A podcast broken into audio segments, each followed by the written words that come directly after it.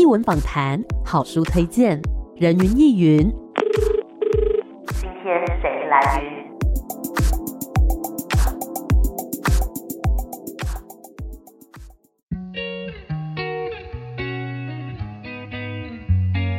人云亦云，今天我来云。今天呢，人云亦云在空中要来跟大家介绍一本书。我觉得这本书，我当时在看到书名的时候，就觉得还蛮有感的。然后看到书中的那一些情绪的波折起伏，不管作者相不相信，但我其实都有经历过这些时期。我们等下可以好好的来聊一聊哦。今天很开心呢，可以邀请到《忧郁世代》这本书的作者庄明翰。明翰你好。好，主持人跟警广的听众朋友，大家好。嘿，明翰好。其实明翰是我的学弟，虽然我们两个差了很多届，但是呢，可能是因为这个书名，这个书名它后面有一个副标嘛，你要帮我们念一下这个副标。顶大生如何走出升学牢笼、社群禁足及自我价值困惑的忧郁。正，没错，前面讲到顶大生嘛，其实它应该是一个计划吧，就是有一些顶尖大学嘛，一些评比等等，然后我们所就读的学校呢，其实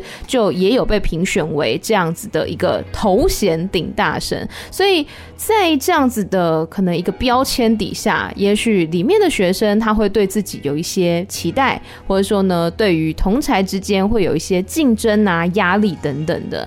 那我们要先来问一下明翰，就是这一本《忧郁世代》现在出版出来的那个契机是什么呢？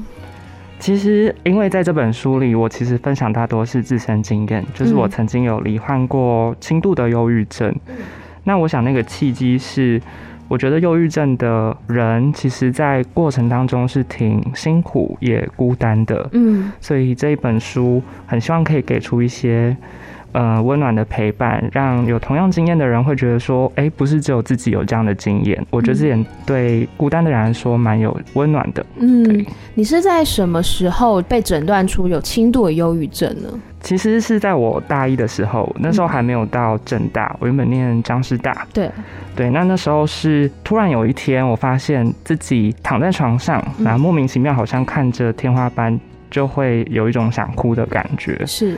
那这点其实蛮吓到我的，因为并没有什么不开心的事情发生，嗯、对，但却有这样的一个反应。嗯，有一些朋友可能得到忧郁症，或者是说一些心理方面比较辛苦的时候，他身旁很多人都会觉得说啊，你是不是因为最近遇到什么事？你是不是因为什么什么原因，所以现在心情不好？但是其实呢，我觉得忧郁症或者是很多心理健康的问题，它是非常科学的问题。对，它可能是你大脑中的。的一些激素啊，还是什么化学物质没有平衡，所以不一定是跟你生活当中遇到的事情有百分之百关系。但我们也不能去完全否定掉说，可能因为某一些人生当中的重大打击而造成这样子的可能心理上面的辛苦等等，我们也是不能去否认这个原因的。那其实书中呢有讲到说，包括你自己的。从原生家庭也好，然后到后来求学的经历也好，其实可能多多少少会对于你的个人的人格养成，或者是说你在面对事情的态度有影响。其中有一个我觉得蛮有意思的事情，就是你在求学时期的时候有去投书哦，是吗？嗯，对。你，你投诉到哪里去啊？但是说起来，其实听起来有点像小屁孩做的事情。但就是因为那时候，我觉得大家应该对于自己国高中要念书这件事情都是挺有感的。嗯，对，因为台湾的教育，呃，其实让那时候的我觉得说，为什么我们的体制让孩子花了很多的时间在记很多的东西，跟算很多的题目？嗯、对，那。对我来说，我其实是觉得挺痛苦的，嗯，所以那时候我也就是投诉到了一些教育的相关主管机关。我想要告诉他们的是说，其实现场的学生并没有那么的快乐。嗯，对，那这些东西是他们可能平常看不见的。嗯，嗯，可是你那时候投的心态是希望他们改进吗？还是其实就是想要出一口气，会觉得说能够有一个机会去表达，但是真的后来获得什么，对我来说就是。不是我真正的目标，嗯，只是觉得说应该有人去反映这件事情。嗯哼，所以你说那时候是国中的时候，高三的，哦，接近高三的时候。嗯，那时候很多人可能都已经在准备高三，应该已经在准备职考了吧？对，就是你们还叫职考吗？离你们有点远、欸。那个爸爸妈妈年代是叫联考，联考啊，我们是叫学测职考。哦、那现在的小孩叫分科测验。对对对对，那我们还算是同一个年代。我也是学测跟职考的。对，那个时候可能大家都是忙着在大考，但是你去反思了，说到底为什么我们要去学习这些东西，而未来到底能不能真的用到？比如说像我高中的时候，我最讨厌的就是。哦，我讨厌很多诶，数学、理化我都非常的讨厌，特别讨厌三角函数。我真的不懂诶，就是我到底为什么要学三角函数？对，就是我大学毕业到现在，我从来没有一次用过它啊。没错，没错。那你那时候最讨厌什么科目？数学。我真的，我从小就讨厌数学，真的。我我从小学高年级开始，对，就数学就极烂，然后到。长大之后没有好过，一样 深有同感。对啊，就是每个人有自己拿手的科目跟不拿手的科目，可是对于很多的事情，很多比如说要背的东西、要学的东西，就会觉得嗯，不知道为什么要学习这个东西。然后在书中呢，有讲到一个一个名词，就是其实我也非常非常的有感，应该说，就真的，你这本书里面的那些那种自我怀疑的情绪，我以前都曾经有过。有一个词叫做“冒牌者症候群”，对，你要不要跟大家介绍一下，这是一个什么样子的状况？嗯，冒牌者症候群，它是一种心理的感觉啦，嗯，就是说，特别是一些高成就的人，他们会觉得说，我今天拥有这样的成就是一种运气，嗯，或者是那是别人的一种客气，并不是我真的有这样的能力，值得拥有这些这么好的东西，嗯，对，所以其实反面来讲，会生怕就是说，怕大家看到真实的自己。其实没有那么的好，怕自己只要没有做一点成就，就是不值得被爱的。嗯，那你在哪方面会特别表现出这样子的冒牌者症候群呢？我觉得，因为我自己就不是一个成绩特别好的人，嗯，对，所以那时候我转学到正大的时候，我其实会很怕大家是因为我的一些成就才跟我当朋友的，嗯，对，所以那时候对于自我价值其实有很大的一个。震荡就是会觉得说不清楚自己到底好在哪里，嗯，会觉得自己其实挺自卑的。那你又怎么样去化解它吗？在书中有提到，那时候有一位学姐，她看到我讲了这一段话，嗯，她跑来跟我说，其实她喜欢跟我做朋友，并不是因为我哪些的能力跟成就，嗯，单纯是因为她觉得我相处起来蛮友善的，也蛮温暖的。那这件事情，我觉得好像才提醒了我说，哎、欸，其实温暖或者是友善，这是我原本就有的东西，嗯，这不是后来我拿到的。所以这件事情，我觉得也帮助了我重新看一下，说自己的价值其实并不是这些成就，嗯哼，对。那我觉得自己也对自己更有信心了一点。我自己冒牌者症候群的地方，就是在于广播这件事情。对，就是比如说有时候会有一些听众朋友说喜欢我啊，还是什么的，但是我都觉得。运气好，真的是运气好，就是会觉得说，可能刚好我讲的某一句话，他们会觉得，比如很可爱，还是喜欢之类的。但是如果他们知道真实的我的话，他们一定就不会喜欢我了。我以前。刚做广播的时候，我常常有这样的想法，但是我后来发现，就是当我展示最真实、最自然的自我的时候，其实不用去想太多说，哦，到底怎么样才会博得大家喜欢，因为那就是真实的我。讲的比较直接一点，就是要不要喜欢是你的事，但我当我自己是我的事。对，所以我觉得，如果说你也有冒牌者症候群的话，可以去思考一下说，我们是真的想当那个冒牌者吗？还是想要当那个最真实、最不违背自我的自己？然后，明翰现在是读教育科系嘛，就原本在张师大是，然后现在在政大也是，对不对？为什么会选择这个科系呢？刚刚讲到说我数学非常不在行，嗯，那其实我那时候高一的时候特别的痛苦，嗯，那时候就是很努力读数学啊，结果期末考考了二十七分，嗯，就这数字在我心中烙印到现在，代表我这是超在意的，我那时候超级超级难过，是对，但是我其实那时候反而没有去质疑说是不是自己的能力不好，或者是不够优秀，我反而会去想说，哎，为什么体制这件事情让我们牺牲了好像很多的东西？他并没有真的因材施教啊，他是用同样的东西在教每一个不同的生命。嗯，所以这件事情呢，让我去看一下，说，哎，国外他们的教育是什么？那其实那时候我被就是北欧他们的教育蛮触动的。大家就知道说，呃瑞典、芬兰，他们其实很注重就是每一个人的独特性。对。所以这件事情呢，蛮启发我的，会让我想要去看看说教育它到底本质是什么，以及我们可以如何更好的改善我们的教育。嗯，那这也是我那时候读教育科系的一个小初衷。那你进到教育科系之后，可能会有些机会，比如说去实习，或者说去一些教育的现场，你观察到什么样的现象呢？我觉得我们的教育一直有在缓慢的进步。嗯，我想可能听众如果是四五十岁的时候看到我们现在的教育现场，应该会觉得说，哎，跟他们之前不太一样了。嗯，对。但是我会觉得说，这样的进步，它真的必须要一直一直的在进步。对对，那不然，呃，我们的教育的理论跟真正的教育现场，它的那个落差是有的。嗯，那有时候太过理想，结果到现场却做不到，我觉得这是一个蛮大的断裂。例如什么呢？例如，比如说我们刚刚讲，我们的理论会讲说叫做多元智能。对对，就是每个人都有不一样的天赋吧。好，比如说有的人擅长考试，但是有的人他很擅长，比如说像录广播节目，嗯，或者是有人很擅长去运动。对，他其实是每一个人都有很多的面向。对，但是我们的教育知道这件事情，却是在现场呢，独重孩子的智育的发展，嗯，嗯，或者是学术的发展，是对。那到底别的智能对我们的教育而言是什么样的存在？我觉得这就是我们需要去反思的。嗯哼，而且像我们一开始讲的，就是副标题就是顶大生嘛。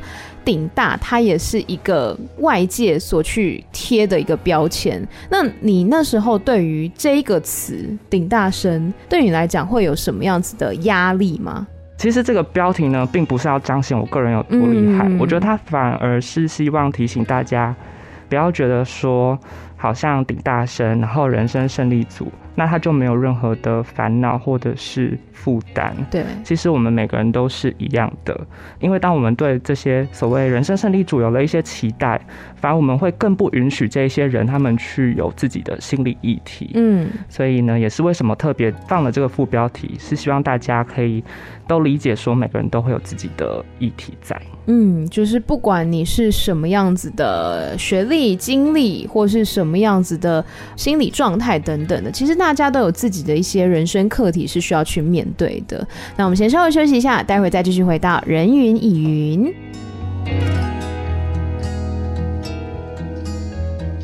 欢迎回来，人云亦云。今天呢，在空中跟大家分享的这本书叫做《忧郁世代》，我们欢迎作者庄明翰。明翰你好。主持人以及各位警广的听众朋友，大家好。是我们刚刚呢聊到说，《忧郁世代》这本书它诞生的契机，是因为明翰原本呢有经历过一段轻微忧郁症的时期，对不对？那，后面呢，其实也是想要跟大家分享说，如果现在有一些可能正在辛苦的朋友们，希望可以让他们知道，你们不是一个人。那有一些方法是可以去面对，或者说舒缓自己的一些比较不安全的感觉哦。那其实书中呢也有提。到一件事情，就是在面对亲密关系的时候，你曾经面对的，比如说挣扎也好，那挣扎之后的成长又是怎么样的呢？这部分来分享一下。哦，我觉得亲密关系对于青少年来说是一个很新鲜的事情。嗯，但是同时，因为在书中有提到，我其实我自己的性向是同志。嗯，那同志这个性向，其实对于我个人来说，它。让我觉得在亲密关系上面的议题走的其实不是很顺遂，嗯，好，包含社会对于这个身份接不接受，以及我对于自己这个身份会不会感到讨厌，嗯，其实都影响着我。那呃，我其实也是一个自卑的人。那自卑这件议题会怎么样的在亲密关系当中发生？我举两个故事。一个故事呢是。我曾经有一段时间非常在意另外一半的学历，嗯，对。那因为同志大部分是用那个社群网络认识同样是同志的朋友，对，所以呢，那时候就会隐隐之中去专挑一些高学历的，甚至是就是医学系，这个在大家心目中就是入学成绩是非常高的。对，我后来才惊觉到这件事情，然后我去咨商，我就问心理师说为什么会这样子？但是其实我心知肚明说。那是因为我自己的自我感觉不太良好，嗯，对，会觉得说另外一半的学历好像某种部分填补了我的价值，所以那时候我才意识到这件事情，决定要开始学着去觉察跟提醒自己。嗯，那另外一个故事是。呃，我曾经有跟一个人进入了一段的关系，是对，但那时候呢，我把自己的自卑建立在我想要去拯救对方的身上。嗯哼，当对方跟我分享他一些心情的时候，我会很想要的去帮助他，我会觉得那是我的能力的表现。嗯、但是我后来才觉得说，哎、欸，其实这样越来越帮助，是我没有界限的在帮助他。那他需不需要这样的帮助？先不讲。其实我自己不断的付出就已经让自己很辛苦了，让自己很疲惫了。嗯、对，所以我觉得亲密关系是一个很好的事情，它帮助我们不断的其实回到自己身上去看看自己。那我觉得对我而言，亲密关系就是帮我去醒思自己自我价值这件事情。所以在这个过程当中，比如说，可能对方会是一个你参考的依据吗？比如说，你刚刚讲你有跟咨商师咨商嘛，那他可能会给你一些他的想法等等，或者说你自己的觉察，那对方会有什么样子的说法吗？我觉得，其实，在亲密关系当中，我们都会有自己主观的感受。对对，比如说，对方会觉得他喜欢你不喜欢你这些的。嗯但是呢，我觉得在关系里面其实有点难跳脱，去很宏观的看待自己怎么了。嗯，在关系当中，你就很经常的是自己的情绪、自己的想法。对对，所以我觉得这也是为什么要找咨商师的原因，是他帮我看出来、拉出来一点，看看自己的那个模式是什么。嗯，因为关系当中，你可能对他没有办法那么客观了。我相信没有人是能够客观的去看待说啊，他现在这样子就是心情不好什么的，因为会觉得说啊，我也有。情绪啊，可是如果说透过一个相对客观的第三人的话，其实是更好能够去看清整个局势的。那书中其实有提到一个词叫做心理界限。心理界限这件事情，当你在比如说设立之前跟之后，你跟人之间的那个互动方式有什么样的改变呢？我觉得接续刚上一个问题是说，我其实当时非常容易把自己的那个价值建筑在别人的身上。对，别人的学业好，我就觉得哎、欸，自己价值好棒棒。好，或者是别人需要帮忙，我帮助他了，我也会觉得自己好有能力。嗯，但是别人是不是真的需要？跟为什么我要把自己的价值建立在别人身上这件事情，其实反映了一个表现，是我好像没有这么的有界限去跟别人互动。嗯。对，那其实有关系就有界限。我想不止在亲密关系，像是家人的关系、朋友的关系，都蛮需要有界限这件事情。对，那界限是什么呢？我觉得其实是能够为自己的行为跟情绪负责。我觉得这是界限。嗯，那所以后来我觉得有界限了之后，我开始不会把自己的价值建立在别人的评价上面。那别人的情绪或者是他的一些心情。我可以陪伴他，但是我不会让他反而变成了自己很大的一个隐忧。嗯、对，我觉得这是在情绪上面可以有一个界限的好处。很难呢，非常难，因为我现在还是做不到。那有什么样的方式可以去练习吗？首先，其实还是先接纳自己的情绪。嗯，对，比如说，其实，在我的家庭里，呃，书中有写到，我原生家庭是有一些纠纷的。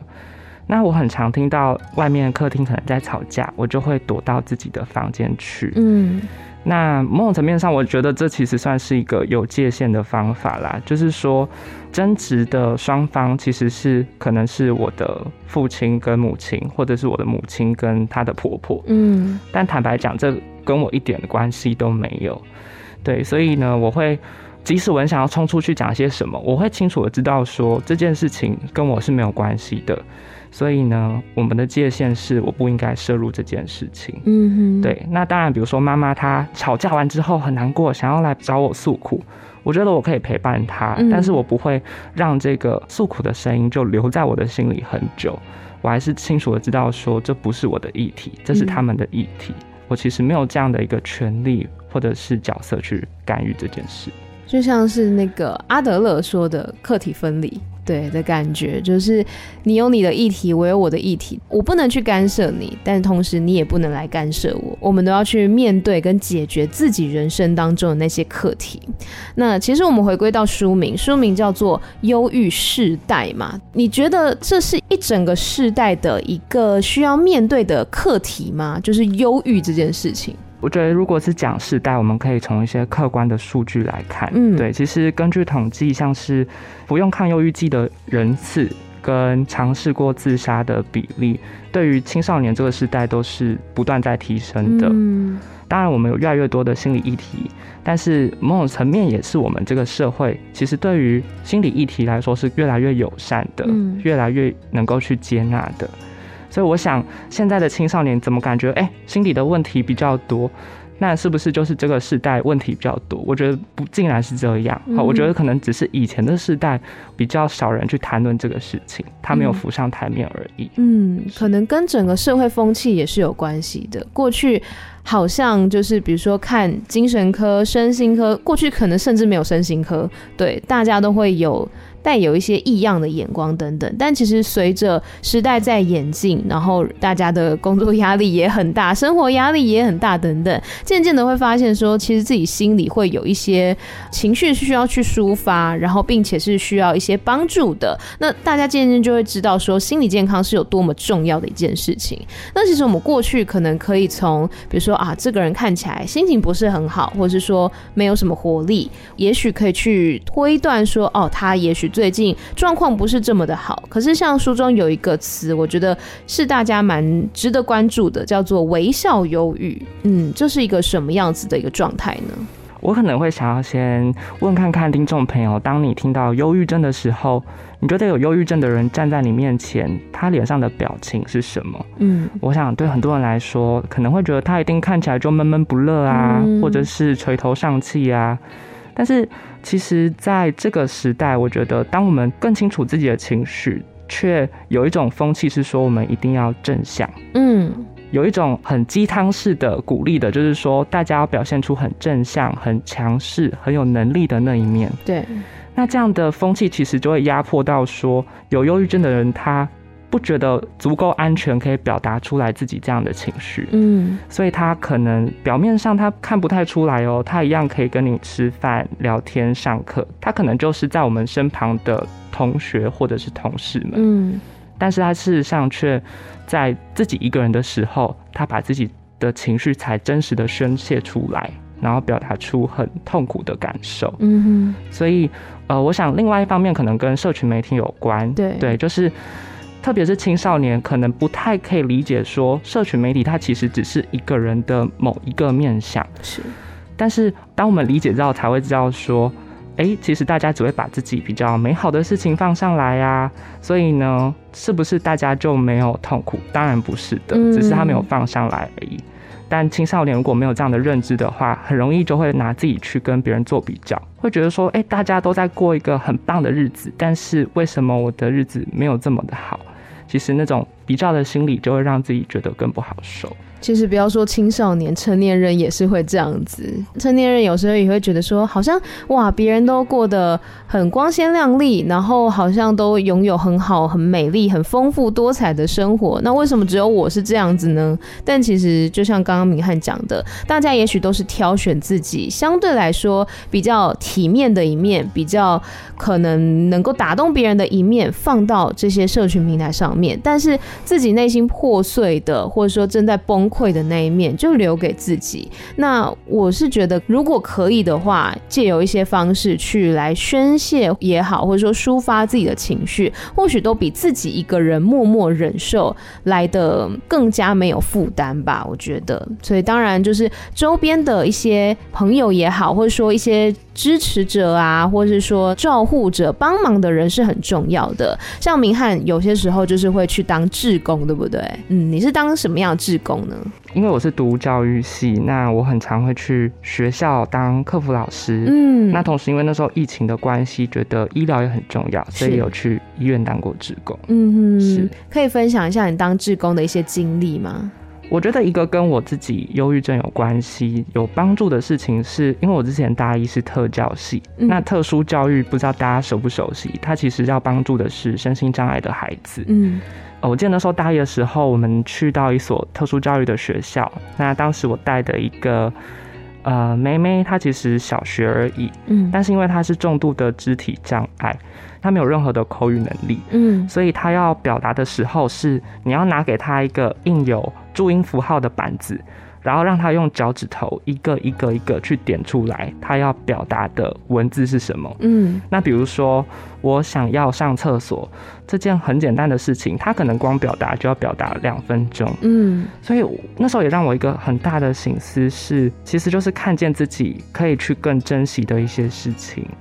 那同时，我觉得在当志工呢，有一个好处是，你可以透过帮助别人，重新去感受到说，哎，你其实是有一点点的能力的。嗯，对，因为很多忧郁症的朋友可能会沉浸在一个觉得自己很无力的状况，但是透过这样的一个活动，或许你会觉得自己可以帮助到别人这件事情是蛮看得见，也觉得值得开心的。嗯，对。那最后，其实同时你会认识到一些志同道合的朋友。我觉得这也是一个很轻松的场合，你可以去好好的享受人际互动。嗯，透过这样子的志工行动。服务也好，你可以去看见说自己其实已经是一个非常幸福的人，拥有很多东西，又或者是说呢，从中得到一些成就感，就是哎、我其实是有能力可以带给别人哪怕是一点点的力量的。那同时也可以交到一些志同道合的好朋友。那我们呃，从刚刚到现在呢，在讲《忧郁世代》这本书，其实很希望说可以让一些可能目前正在比较辛苦的阶段状态的这些朋。友们可以让他们知道说，其实不是只有一个人，包括说你周边的亲朋好友也好，包括说这本书也好，其实都是希望可以多多的陪伴你，然后呢，让你知道说我们都在。那有没有什么话想要对这一些可能目前在比较辛苦状态的朋友们说呢？我其实回想自己在很低潮的时候，或是我看身旁的朋友，我都会觉得那个身影是很孤单的。嗯，但在孤单之余呢，我也觉得他其实蛮有力量的。因为他愿意去面对自己的生命议题，对，他不选择去逃避，他可能选择去看心理师，或是跟身旁的朋友讲，或者是好好照顾自己。嗯，他其实是很坚强的。是，所以我会想要跟同样在这样的处境里面的朋友说，是真的辛苦了。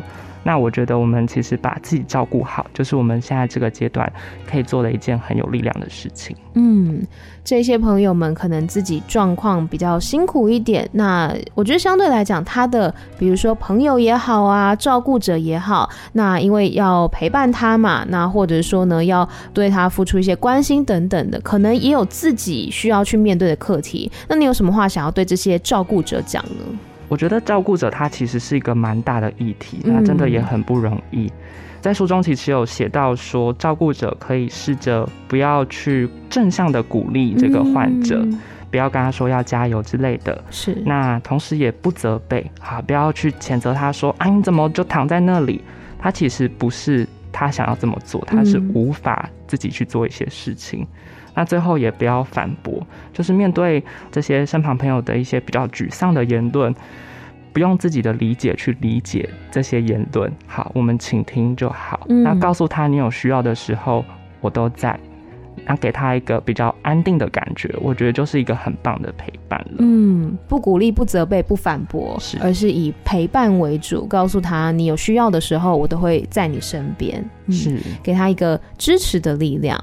是我们今天呢跟明翰聊了这一本《忧郁世代》，我相信大家听到这边，可能自己心里面也会有一些的涟漪产生，会去反思一下，例如说，可能自己呃拥有的东西也好，或者说自己的情绪状态，或甚至是能不能更加的去关心周边的人，你爱的人们、朋友们，或者是说这个亲朋好友们，多多的去可能了解一下他们目前是不是正在经历一些比较辛苦的事情。那最后，明翰还有没有什么话想要对我们的听众朋友说的呢？就是想要请大家好好的关照自己的心理健康，嗯、对，我们都可以走出这样的一场风暴的。嗯，好的。那也希望大家可以持续来支持明翰的这本作品，叫做《忧郁世代》。再次谢谢明翰来到节目当中，谢谢大家，谢谢，拜拜。